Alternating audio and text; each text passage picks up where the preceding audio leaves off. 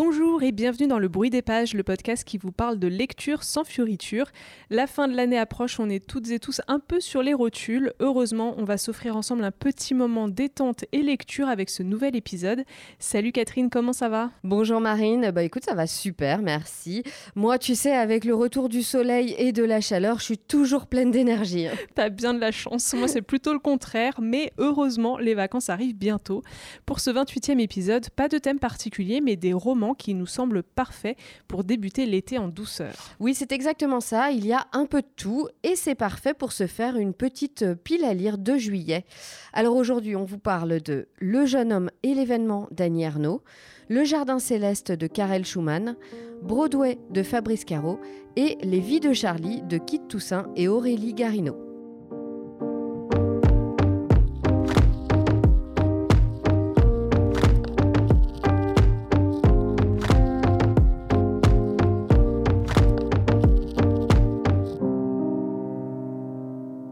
N'avons jamais parlé des livres d'Annie Ernaux dans le podcast, pourtant elle a obtenu le prix Nobel de littérature en 2022.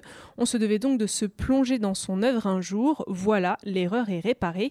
Évidemment, il a fallu faire du tri parmi la longue bibliographie de l'autrice et notre choix s'est porté sur un de ses romans les plus récents et sur un de ses plus emblématiques, des romans plutôt intimes, Le jeune homme et l'événement. Vous trouverez Le jeune homme chez Gallimard et l'événement en poche chez Folio. Dans Le jeune homme, Annie Ernaux raconte une relation vécue avec un homme de 30 de moins qu'elle. Une expérience qui la fit redevenir, l'espace de plusieurs mois, la fille scandaleuse de sa jeunesse. Dans l'événement, la narratrice plonge dans ses souvenirs plus de 30 ans en arrière, en janvier 1964, au moment de son avortement clandestin.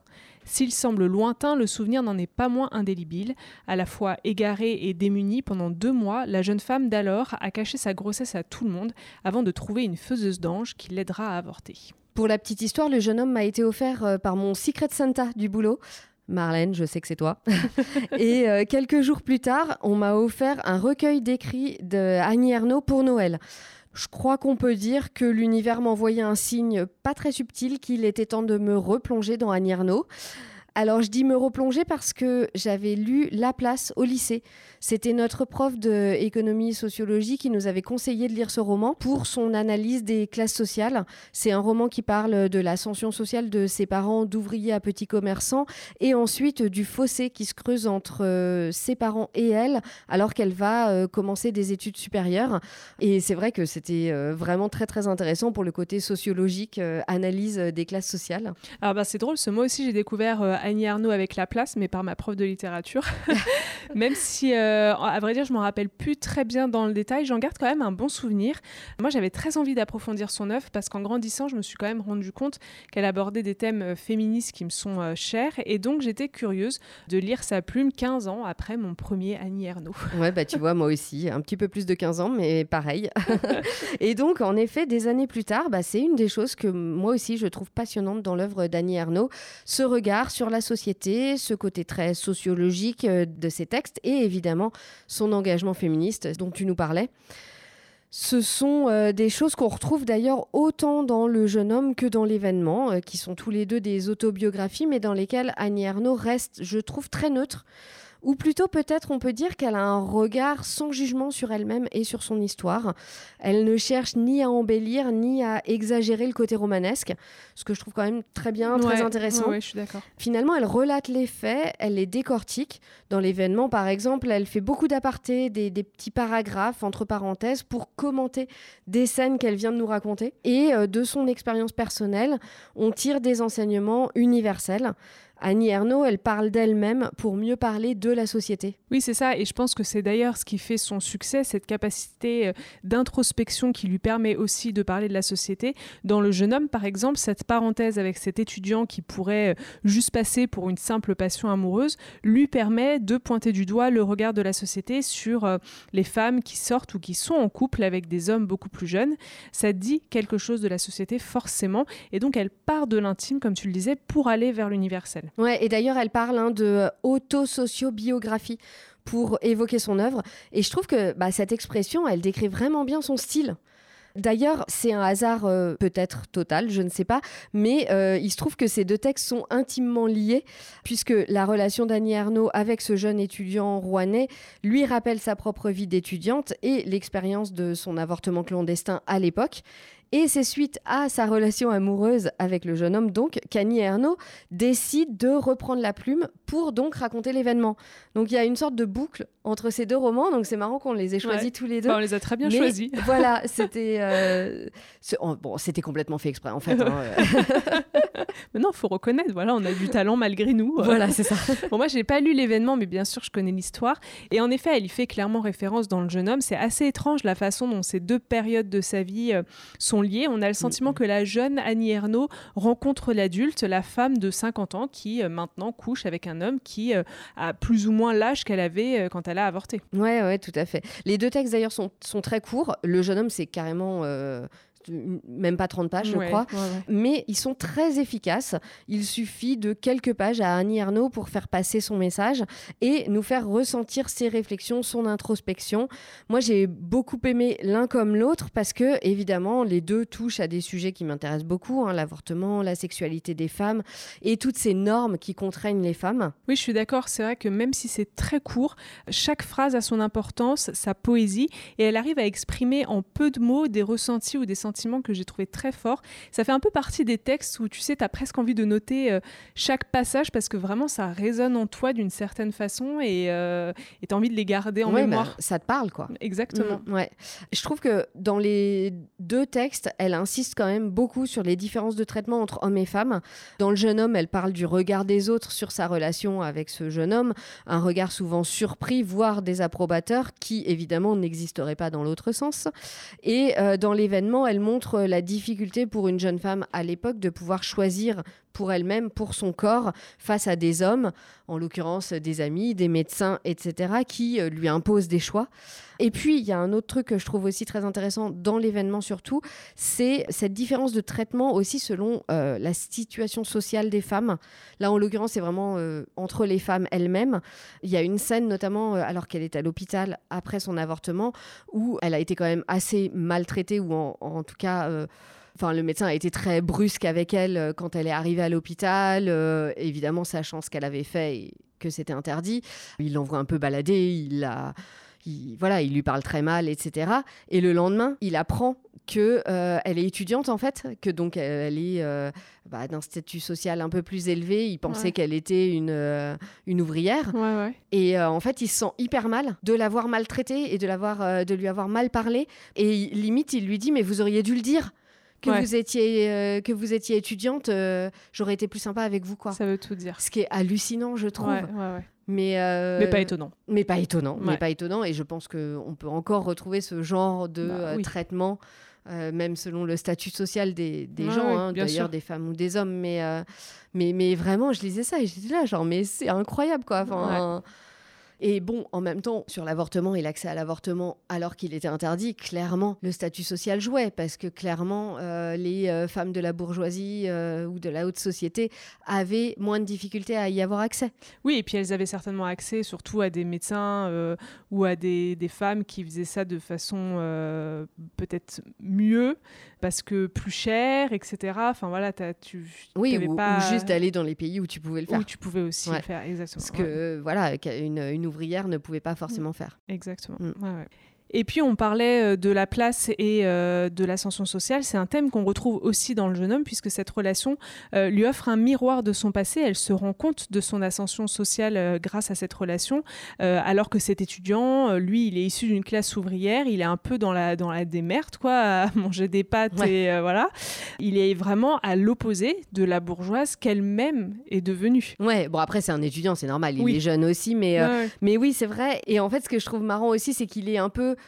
celui qu'elle était, enfin dans la situation dans laquelle elle, elle était quand elle était étudiante, de venir d'une famille euh, ouvrière pour euh, euh, bah, faire cette ascension sociale en étant étudiante et en faisant des études supérieures.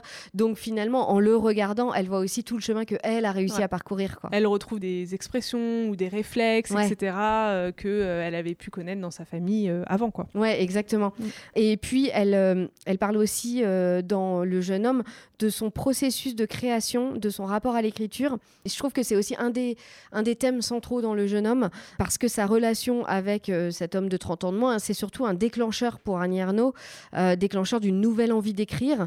Pour elle, la vie, c'est euh, la littérature, et elle le dit, sa relation n'est complète qu'une fois écrite. Ce qui, d'ailleurs, la poussera à écrire l'événement. L'événement, oui, mm. c'est ça. D'ailleurs, il y a une phrase dans Le jeune homme que j'avais notée parce qu'elle résume vraiment parfaitement sa vision de l'écriture. Elle dit si je ne les écris pas, les choses ne sont pas allées jusqu'à leur terme, elles ont été seulement vécues.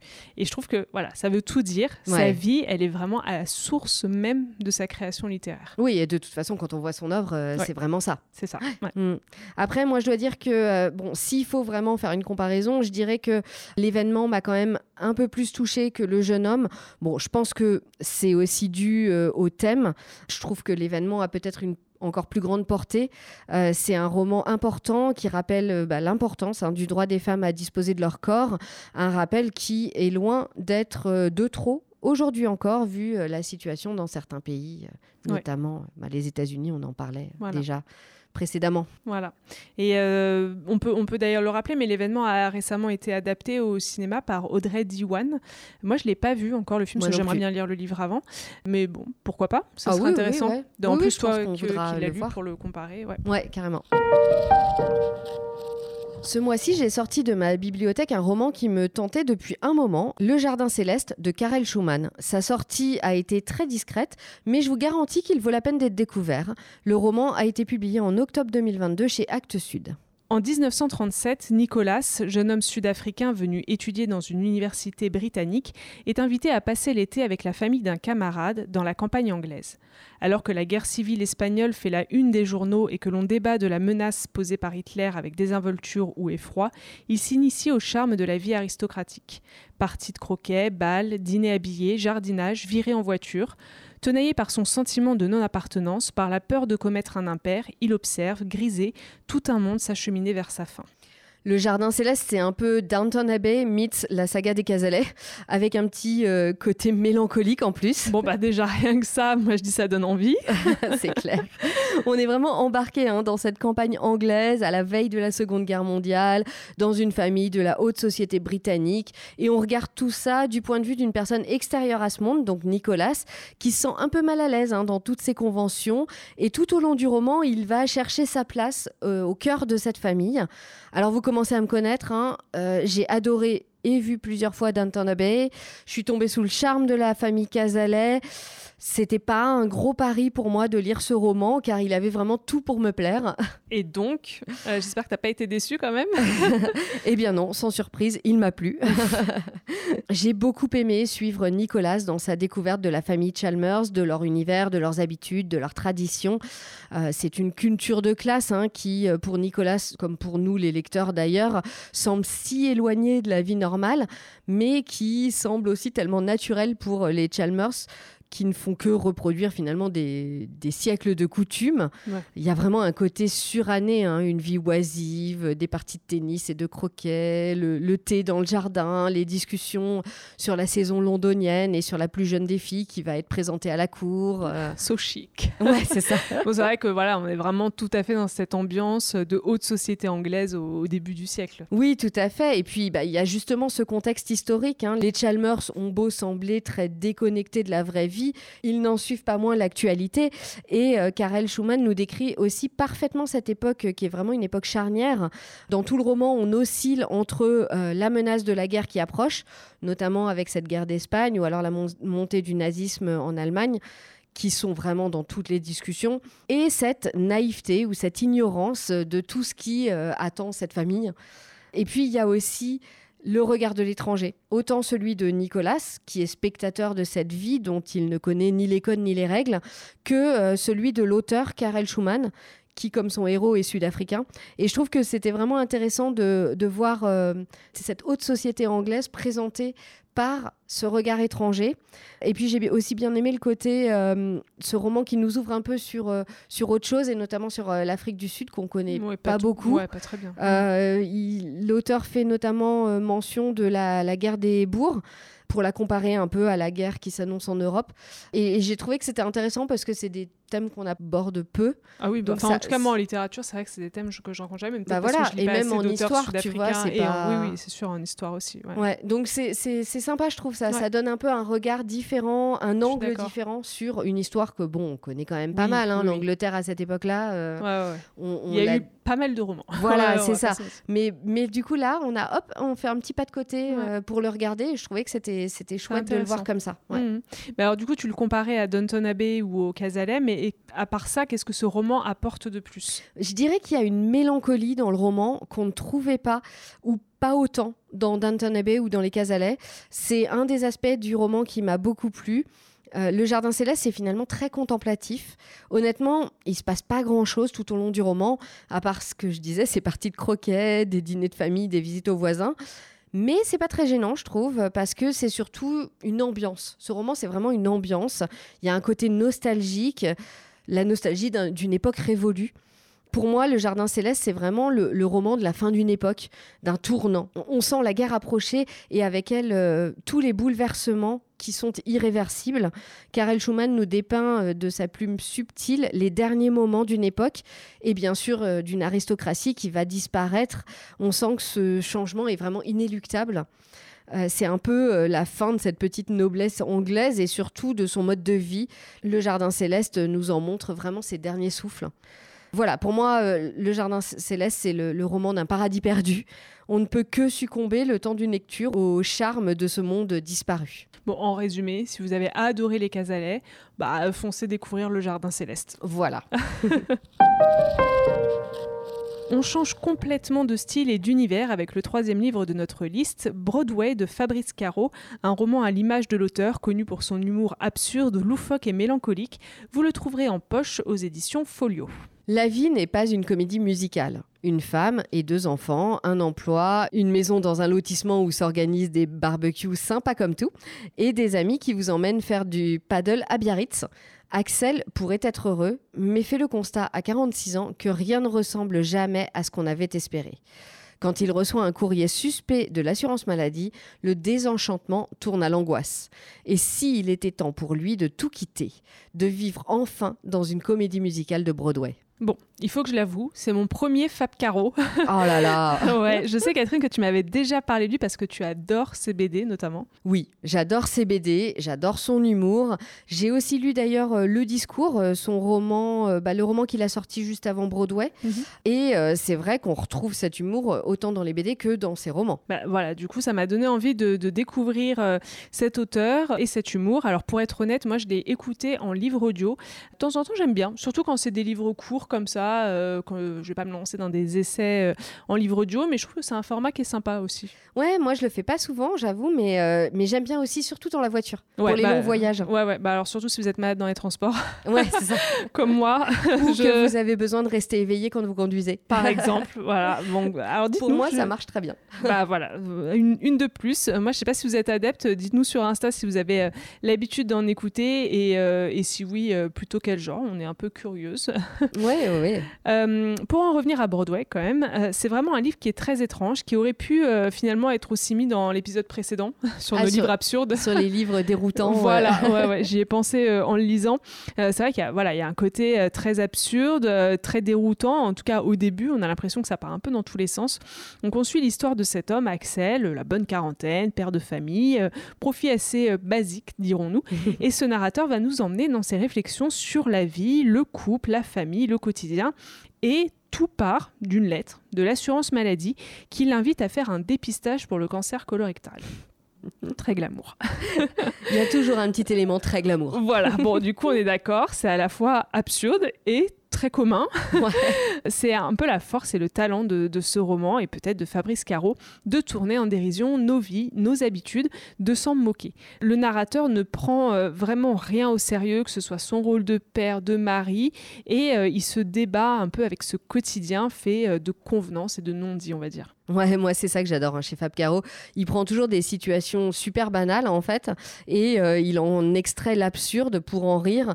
Et en même temps, il y a toujours un petit côté où on se dit ah oui quand même. Euh, ça Ah, fait un peu réfléchir. Ah quoi. oui, ça fait cogiter, ça c'est clair. Et puis il y a forcément des situations auxquelles vous allez vous identifier. Euh, Il y a le voisin envahissant qui ne manque pas de vous rappeler que c'est votre tour d'inviter pour l'apéro. La prof qui vous convoque parce que votre fils a un comportement qui laisse vraiment à désirer. Ou alors, bah, tu as aussi le couple d'amis qui essaie de vous convaincre que si, si, allez faire du paddle à Biarritz cet été tous ensemble, ça va être génial. D'ailleurs, Voilà. Marine, pour les vacances, euh, J'ai rien dit. ouais, c'est vrai que moi, euh, je trouve que Fab Caro, il a vraiment un don pour ces galeries de personnages dont il se moque gentiment. D'ailleurs, c'est un truc qu'on retrouve quand même beaucoup dans ses BD. Euh, je pense euh, notamment à Zai Zai Zai Zai, qui est de loin ma préférée, et à euh, Moins qu'hier et plus que demain qui est ma deuxième préférée. et euh, dans le discours, il y avait ça aussi, on y suivait les réflexions d'un quarantenaire déprimé. Ça vous parle Mm, ouais, Attention. qui euh, apprend lors, un- lors d'un déjeuner de famille euh, qu'il doit écrire un discours pour le mariage de sa sœur. Et pareil, euh, bah, il y avait dans le déjeuner de famille, il y avait tous les, les personnages, euh, les membres de la famille un peu clichés, euh, Ouais, dont il, il en profitait évidemment pour s'en moquer. bah voilà. C'est vrai qu'on reste totalement dans ce principe aussi de monologue euh, intérieur dans Broadway. L'humour vient du décalage entre ce que dit le personnage et ce qu'il pense vraiment. Ce roman, c'est un peu un ensemble de scénettes, toutes euh, plus euh, farfelues les unes que les autres. Parfois, c'est très drôle, parfois un peu moins, parce qu'il y a quand même un côté un peu pesant aussi dans ces situations qui sont euh, vraiment une source d'angoisse pour ce personnage qui va euh, chercher à échapper à son quotidien euh, en s'inventant une autre vie. Au fond, on est un peu tous Axel, et c'est ce qui donne aussi une touche de mélancolie à ce roman. On se sent tous un peu enfermés dans notre quotidien, on se sent tous obligés de sourire à notre voisin quand on le croise, ou on est aussi paniqué à l'idée de voir nos vies bah, nous échapper. Ouais, c'est vrai qu'il y a- il y, a toujours un côté un peu mélancolique hein, dans l'œuvre de Fab Caro. Même si c'est euh, très drôle, tu peux rire aux éclats Mm. et, euh, et absurde. euh, Tu y a- ris il y a jaune. Ouais, parfois il y a un petit peu ça. tu Ouais. dis, Ouais, je, je me reconnais un peu, quoi. Euh, ah, ouais. Bah, c'est pour ça. Je pense que Broadway, voilà, c'est un roman qui est un peu euh, doux amer sur la crise de la quarantaine ou euh, la crise existentielle. On l'appelle comme on veut parce qu'après tout, il n'y a pas d'âge pour remettre sa vie en question. Euh, Ça n'a pas été un coup de cœur, peut-être parce qu'il y a un côté un peu répétitif par moment, mais j'ai quand même passé un bon moment de lecture. Je dirais que Broadway, ça a été une découverte euh, intrigante, originale, et moi j'ai bien envie de lire ces BD. Et comme du coup, j'ai Zai Zai Zai Zai chez moi, bah, je commencerai par celle-ci. Eh ben vas-y, fonce. C'est vrai que je pense que le format BD est vraiment le format de prédilection de Fab Caro.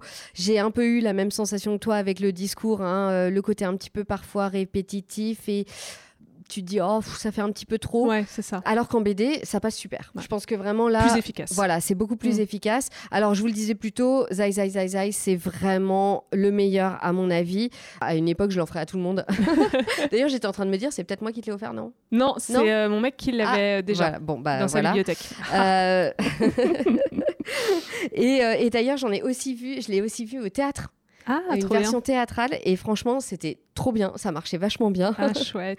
Et c'était complètement absurde aussi euh, et décalé euh, bah, comme l'est la, la BD, donc c'était super bien réussi.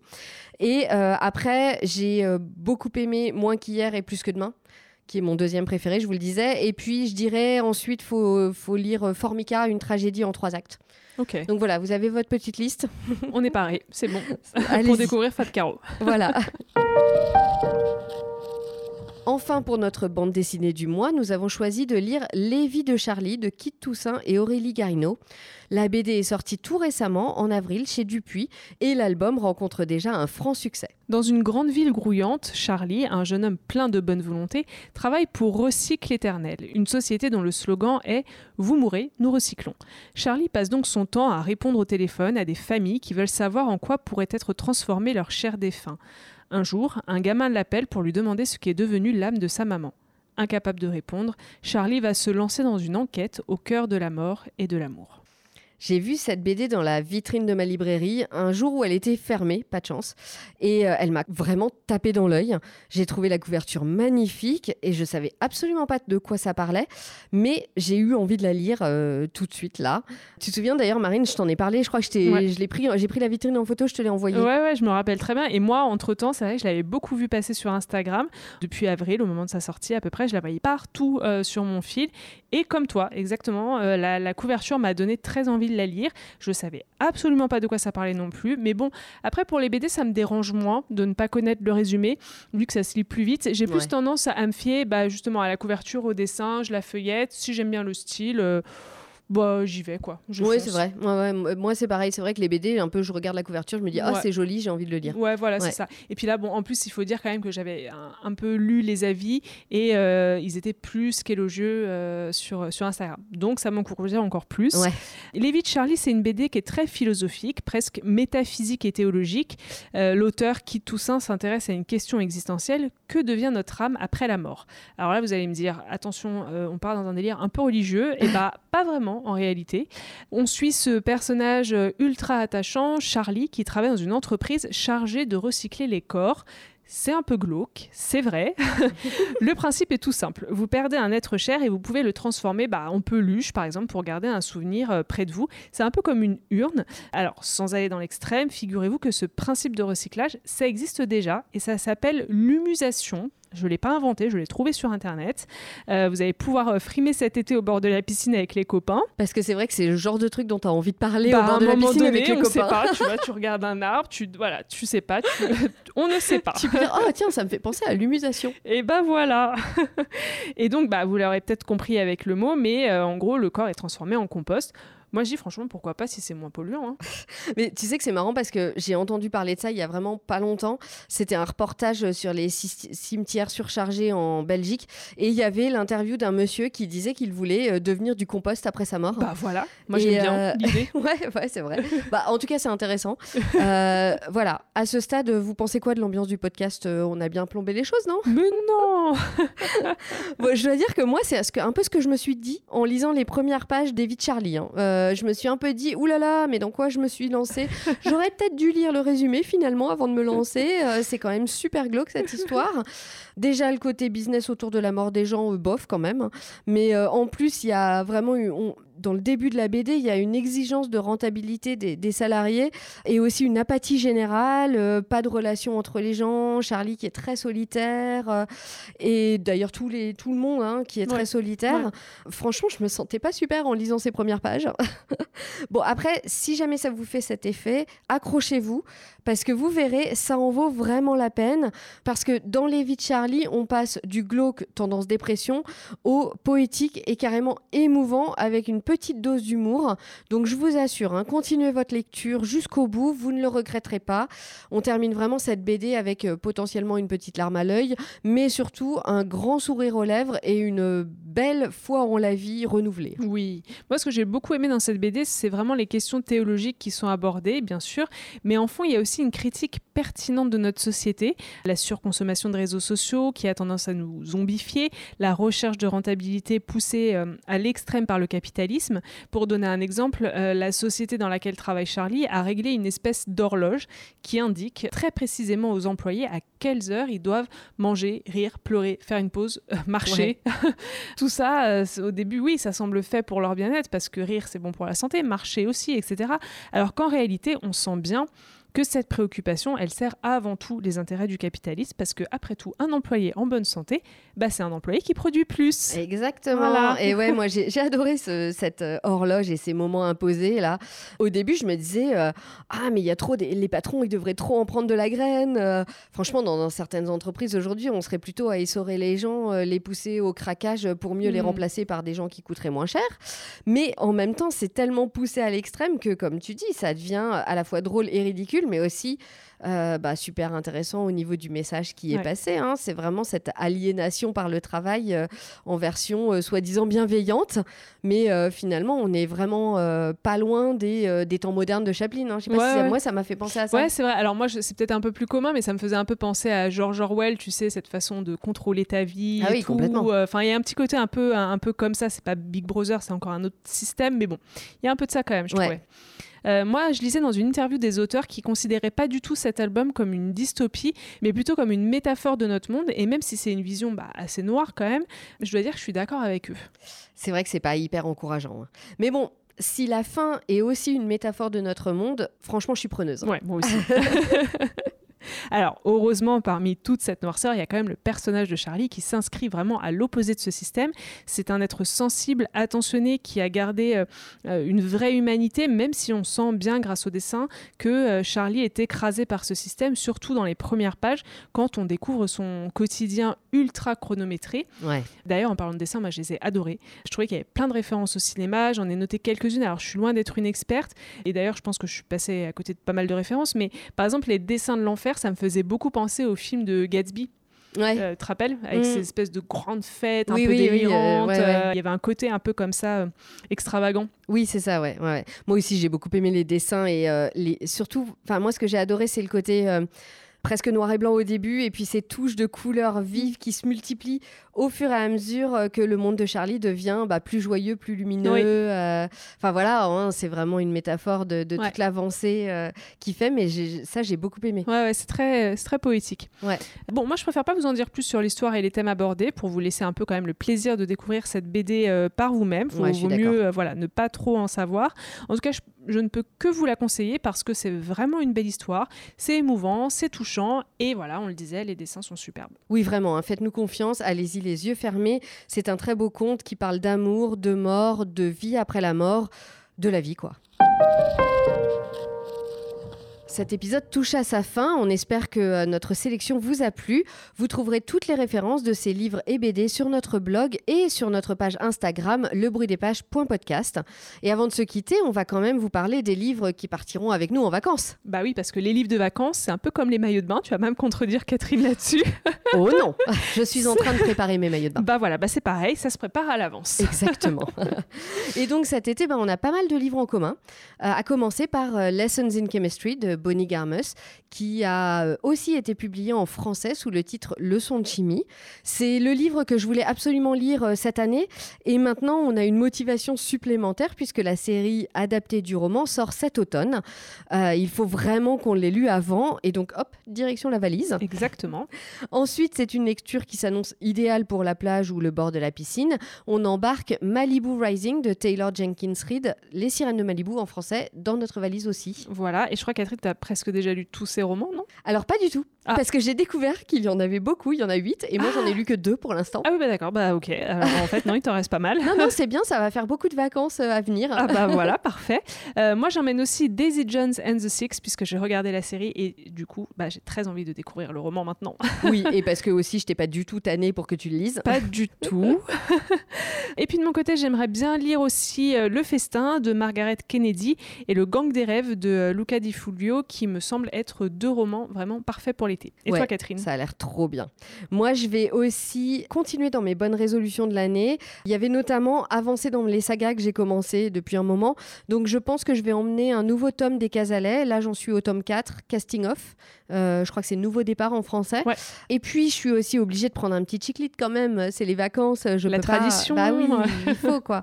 Alors, j'ai euh, dans ma pile à lire euh, Unexpected Lessons in Love de Lucy Dillon. Donc, je pense que ce sera parfait pour cet été. Ok. en plus, ça fait baisser la pile à lire. Donc, parfait. On ne demande que ça. Double, double résultat positif. C'est génial. Et enfin, côté BD, je vais emmener le tome 4 de Laure Olympus qui vient juste de sortir. Et puis, on était euh, il y a deux jours à la soirée de lancement de la rentrée littéraire des éditions de l'Iconoclaste. Et clairement, je vais être obligée de prendre les romans dans ma valise. Hein. Ils me donnent trop envie. C'est vrai, comme si notre euh, liste n'était pas déjà assez longue. Mais bon, moi, c'est vrai qu'ils me tentaient tous euh, aussi. Alors, le problème, c'est que je ne sais pas encore par lequel je vais commencer. Tu vois, moi, je crois que ce sera le Joséphine Tassi, l'Indésir. Ouais, il a l'air bien. Ouais, ils ont tous l'air bien. Oui, bah oui, oui. bon, bah du coup, voilà une belle petite sélection pour l'été. Oui, pas du tout ambitieuse en plus. Non, pas du tout. Cette fois-ci, il est vraiment temps de se dire au revoir et ce n'est pas parce que c'est les vacances qu'il faut perdre les mauvaises habitudes. N'oubliez pas de partager le podcast autour de vous, de liker sur les plateformes d'écoute et sur Instagram, bien sûr. Et en parlant d'Insta Marine, on te retrouve aussi sur Au fil des pages pour d'autres chroniques littéraires. Tout à fait.